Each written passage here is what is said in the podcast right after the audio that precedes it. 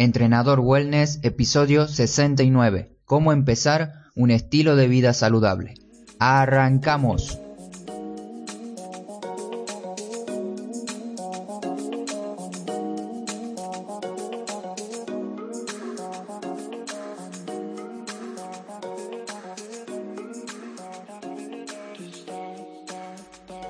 Muy buenos días a todos, hoy es viernes 5 de julio del 2019 Bienvenidos otra semana más a Entrenador Wellness, un podcast donde vas a aprender realmente sobre entrenamiento, alimentación y lo fácil que es generar hábitos saludables para obtener la vida que te mereces. Antes de empezar de lleno con el episodio de hoy, les quiero pedir disculpas porque el fin de semana les he fallado y no pude subir el episodio este que correspondería de ese día, porque hice un pequeño viaje con mi novia su hermano y la novia de su hermano a un lago de la ciudad de Brno, donde acampamos y comimos al aire libre.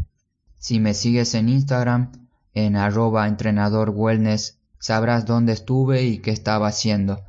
Por ese motivo no pude subir el episodio que correspondía y otros también que se me fueron sumando como los entrenamientos en grupo que actualmente estoy dando entrenamientos en grupo a personas que hablan español en República Checa.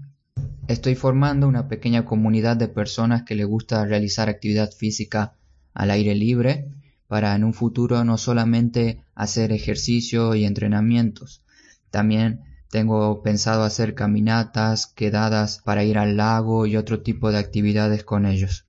Y este día les traigo un episodio especial para aquellos que deseen empezar un estilo de vida saludable, pero no saben bien cómo empezar y tienen por dentro esa voz interior que les dice que no sirve de nada comer saludable y hacer ejercicio regularmente.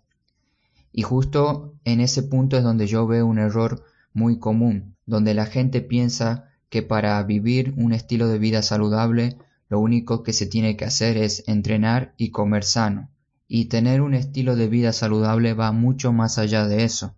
Todo el mundo, o diría casi todo el mundo, sabe los beneficios que nos va a dar entrenar a diario y alimentarnos de forma sana. El problema es que muy pocos se animan a, a empezar este cambio.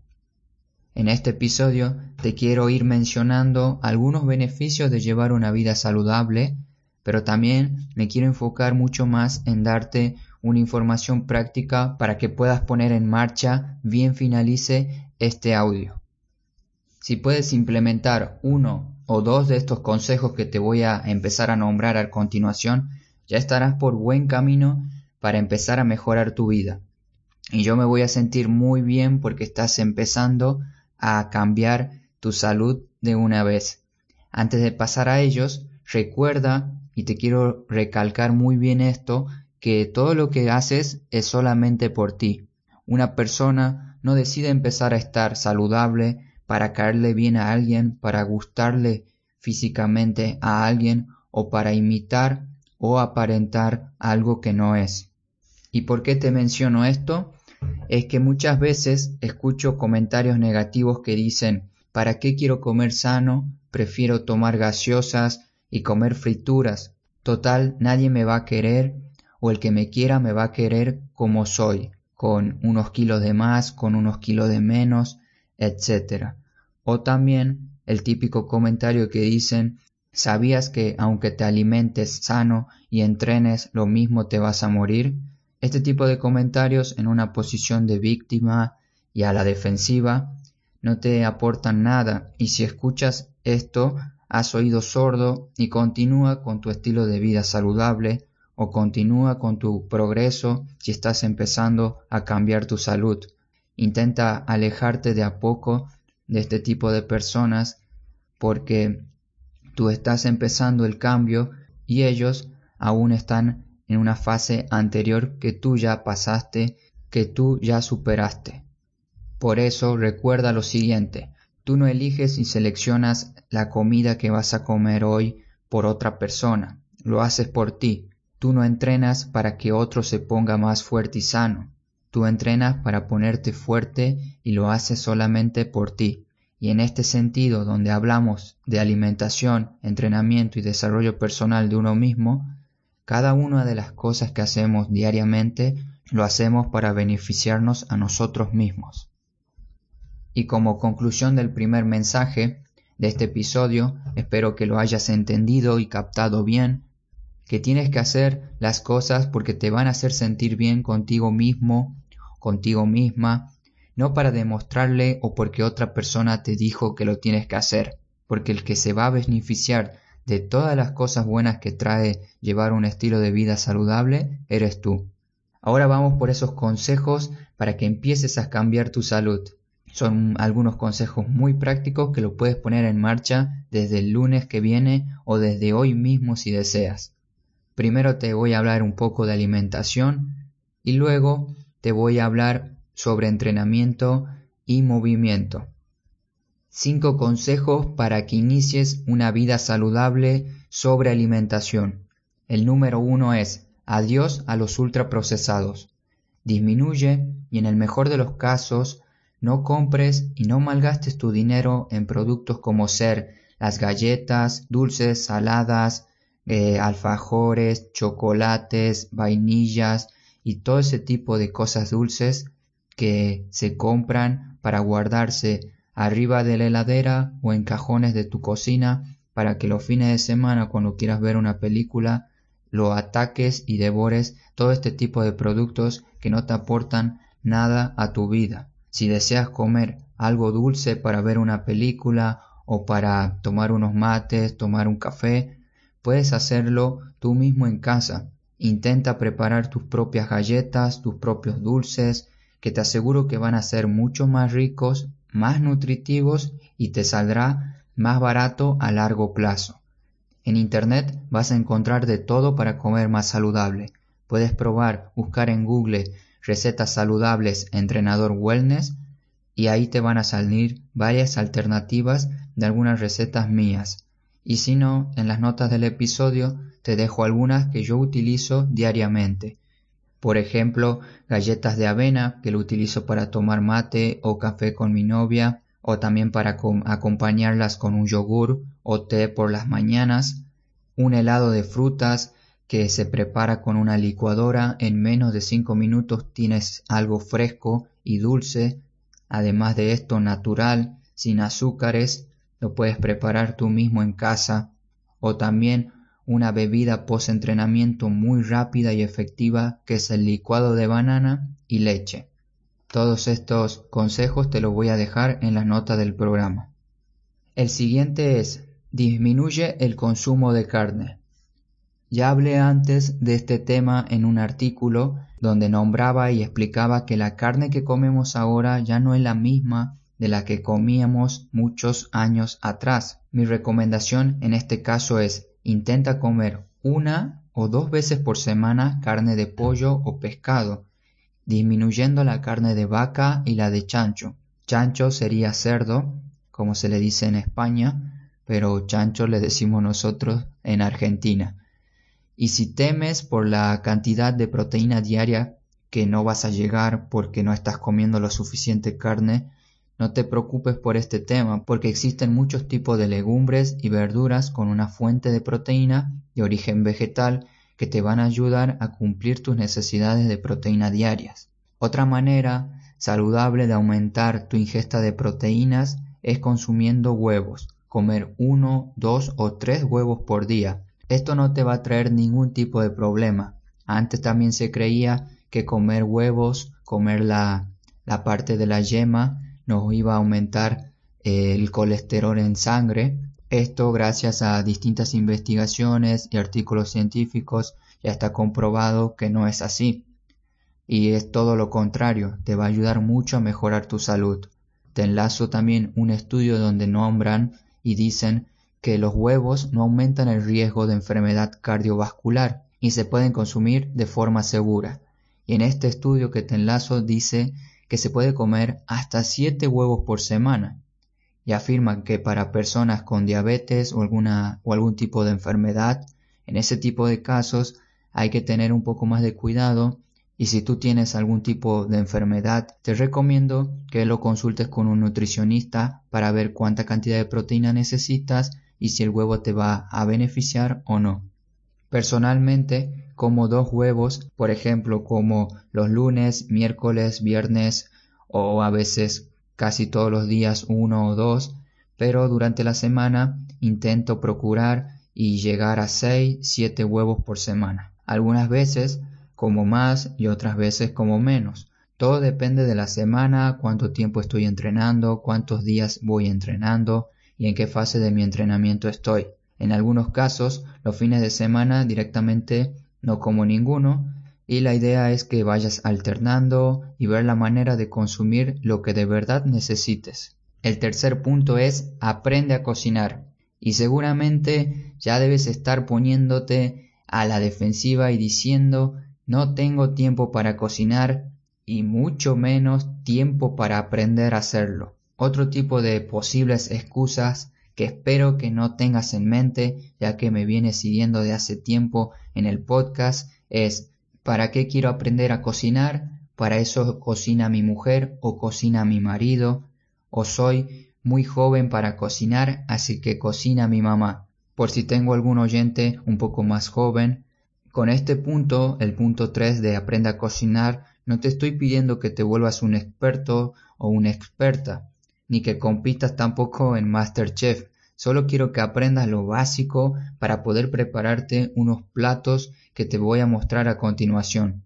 Yo no soy ningún experto en la cocina, pero diariamente aprendo nuevas ideas para mis platos que voy publicando para hacerlos más saludables y con un mejor gusto. Y si deseas aprender más sobre cocina saludable, utiliza YouTube para ver distintos canales de cocina saludable y sacar más ideas. Otra manera de aprender, como lo hago yo, es utilizar Netflix, donde encontrarás documentales sobre comida y ahí puedes aprender muchos tips y consejos de alimentación. Ahora te dejo mis recetas en las notas del programa para ver cuál puedes hacer.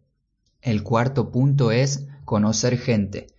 ¿Y qué tendrá que ver conocer gente con la alimentación? Te estarás preguntando.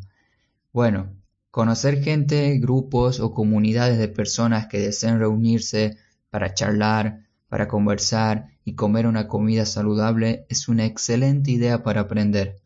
El contacto social es un factor muy importante para incorporar nuevos hábitos y cambiar los viejos. Y todo se vuelve mucho más sencillo cuando conocemos personas que están haciendo lo que nosotros pretendemos hacer más adelante y también ver qué le está funcionando a esas personas desde sus experiencias y puntos de vista. Si no crees que vas a aprender conociendo este tipo de personas, si no crees que vas a aprender conociendo este tipo de personas, te dejo una pequeña lista de cosas que yo aprendí y que la gente puede aprender conociendo nuevas personas. Por ejemplo, vas a aprender el tiempo que las legumbres deben estar en agua para poder comerse, para poder cocinarse. ¿Por qué el arroz, la pasta o las patatas son más saludables cuando las tienes un tiempo determinado en la heladera? ¿Por qué no se debe cocinar con utensilios de plástico? Distintos aceites para cocinar Puedes aprender cuáles son los mejores y cuáles son los peores. También puedes aprender cómo lavar las frutas y verduras. Existen muchos, pero muchísimos temas más para aprender sobre alimentación. Y si te interesa algunos de estos que he nombrado anteriormente, solo házmelo saber y próximamente me pondré a trabajar para preparar un artículo o un audio de tal tema. Esto es lo interesante del punto 4 que es conocer gente, porque de a poco vas a ir aprendiendo y encontrando tu manera de vivir saludable, encontrando tu propio sistema para cocinar y para moverte mejor en la cocina. El punto número 5 es efectos beneficiosos del ayuno intermitente. Realizando un ayuno exitoso podrás restringir calorías, y es una excelente herramienta para disminuir el tejido graso. Sin embargo, no solo debes ver de esta manera al efecto del ayuno, porque trae muchos otros beneficios. Y si deseas saber más de este tema, te dejo un enlace cómo utilizarlo, cómo aplicarlo y algunas formas de hacer un ayuno exitoso. Es uno de los consejos que yo doy en mi programa de entrenamiento online. Ya hablamos de alimentación, un poco de cocina, de lo que tienes que aprender. Ahora vamos por cinco consejos para un estilo de vida saludable sobre entrenamiento y movimiento. En este podcast suelo hablar más sobre estos temas porque es a lo que me dedico diariamente. En el podcast vas a encontrar audios como el hábito de moverse, por qué no te mueves, cómo obtener más tiempo para entrenar, tres movimientos naturales claves para tu salud y entre otros temas que puedes encontrar aquí. Sin embargo, en el episodio de hoy quiero darte otro tipo de consejos, algo un poco más diferente a lo que habitualmente te menciono. En estos consejos vamos a hablar cómo hacer más actividad física para que nos ayude a nuestro cerebro y cuerpo. Son un poco distintos, como te lo dije recién. Nuestros estilos de vida sedentarios y con poco movimiento no solo son malos para nuestro cuerpo, sino que también afectan gravemente a nuestros cerebros. El entrenamiento físico no solo sirve para verte bien frente a un espejo o para aumentar la autoestima de uno mismo, que esto también es importante y ayuda, no quiero decir que no lo es. Realizar actividad física nos va a ayudar y nos conduce a tener un pensamiento creativo, a tener mejores ideas, a ser más resolutivos, en fin, nos ayuda mucho a mejorar la función cognitiva. Ser activo ya se sabía desde hace millones de años que trae beneficios, Aristóteles fundó la famosa escuela peripatética, donde él enseñaba mientras caminaban y paseaban por los caminos alrededor del liceo.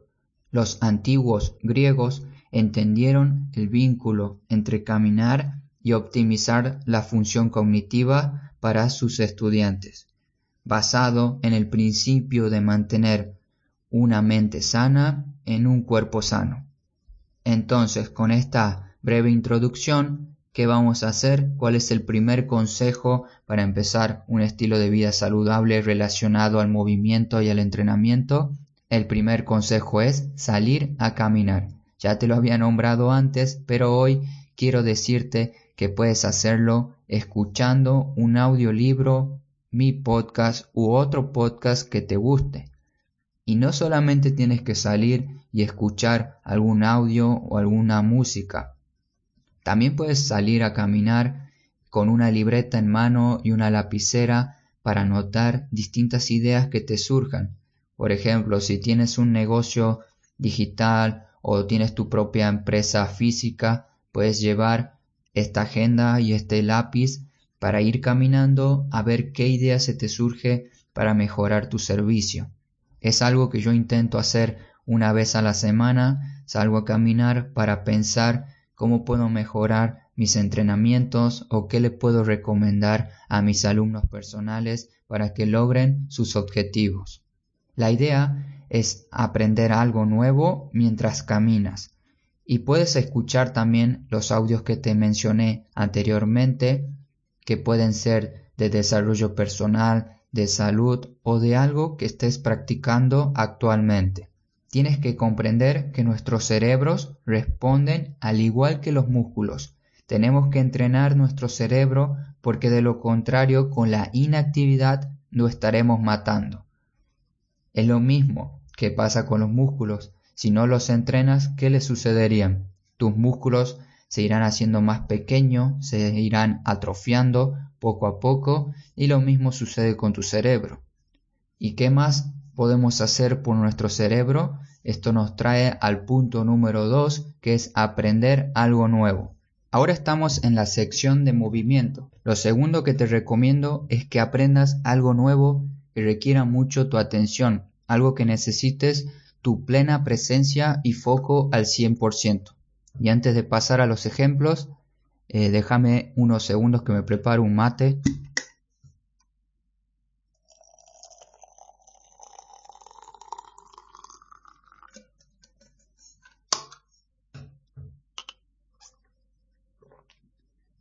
Estos ejemplos que te voy a nombrar son, aprende un tipo de baile, como ser tango, bachata o salsa. Aprender también a tocar un instrumento, guitarra, ukelele o armónica.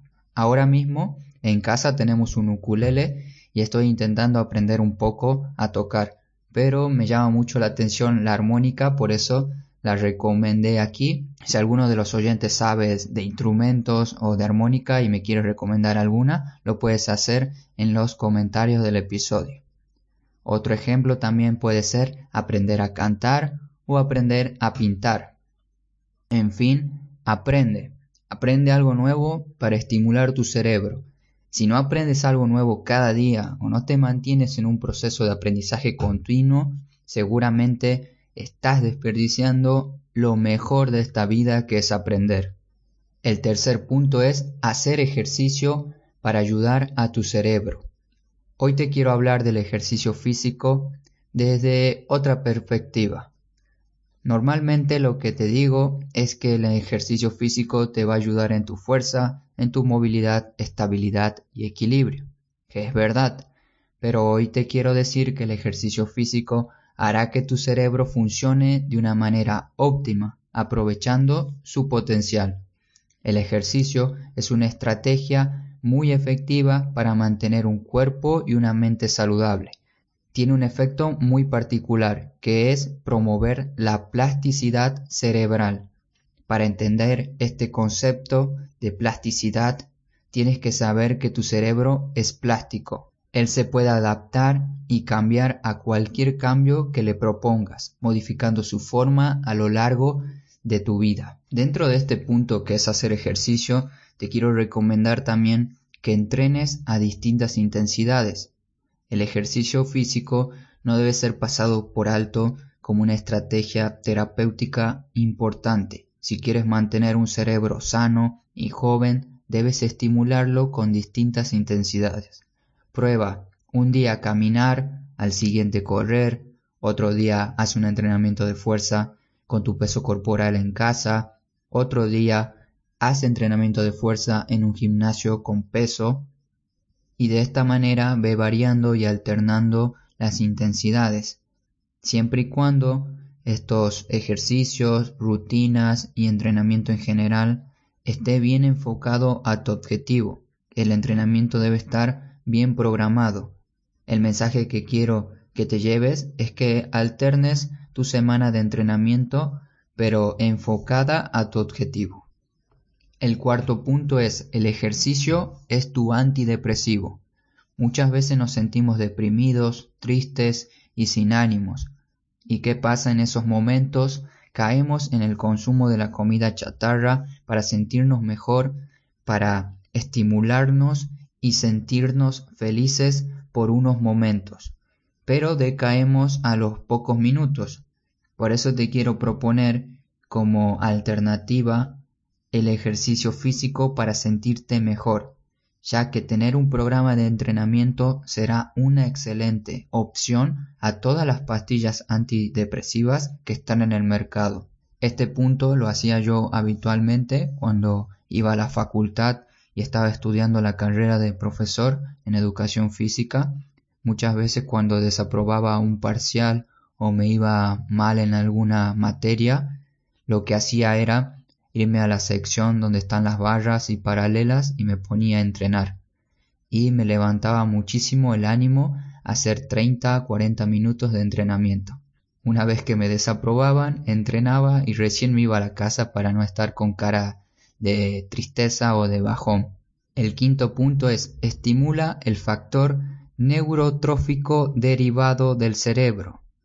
Te quiero comentar que el ejercicio físico estimula la producción del BDNF. Esas son sus siglas en inglés. Yo te directamente te lo digo en español para no confundirte, que es factor neurotrófico derivado del cerebro. Te dejo un artículo muy interesante que habla de este tema.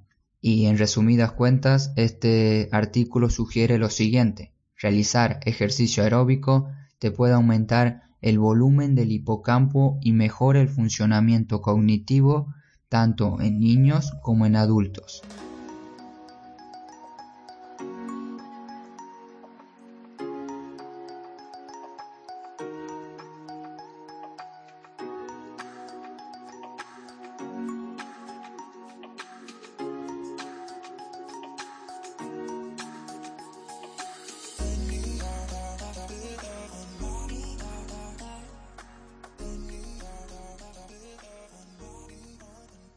Y hasta aquí el episodio de hoy de Entrenador Wellness. Nuevamente te quiero pedir disculpas por haberte fallado la semana pasada. Ahora ya tengo listo el episodio de la próxima semana, así que no volverá a pasar. Si deseas intentar alguno de estos consejos que hoy te nombré, te invito a que me etiquetes en tus historias de Instagram o publicaciones colocando arroba entrenador-wellness. De esta manera veré que estás cumpliendo con los nuevos hábitos simples que te propuse. Te recuerdo que también puedes comentar, dejarme algún mensaje sobre algún tema de movimiento, entrenamiento, alimentación o hábitos que desees que hable en el podcast. Estás invitado a mi página de contacto, a la página de contacto de la web donde puedes preguntarme dudas respecto a problemas de salud, problemas de movilidad o algún inconveniente que tienes y que deseas resolver para empezar a entrenar. Muchas gracias por tomarte el tiempo de dejarme esas 5 estrellas en iTunes con tu comentario positivo y tu me gusta en iVoox. Te espero la próxima semana nuevamente por aquí. Muchísimas gracias por escucharme, por tomarte esos minutos de tu día para prestar atención a mis consejos. No te olvides de moverte. Hasta pronto.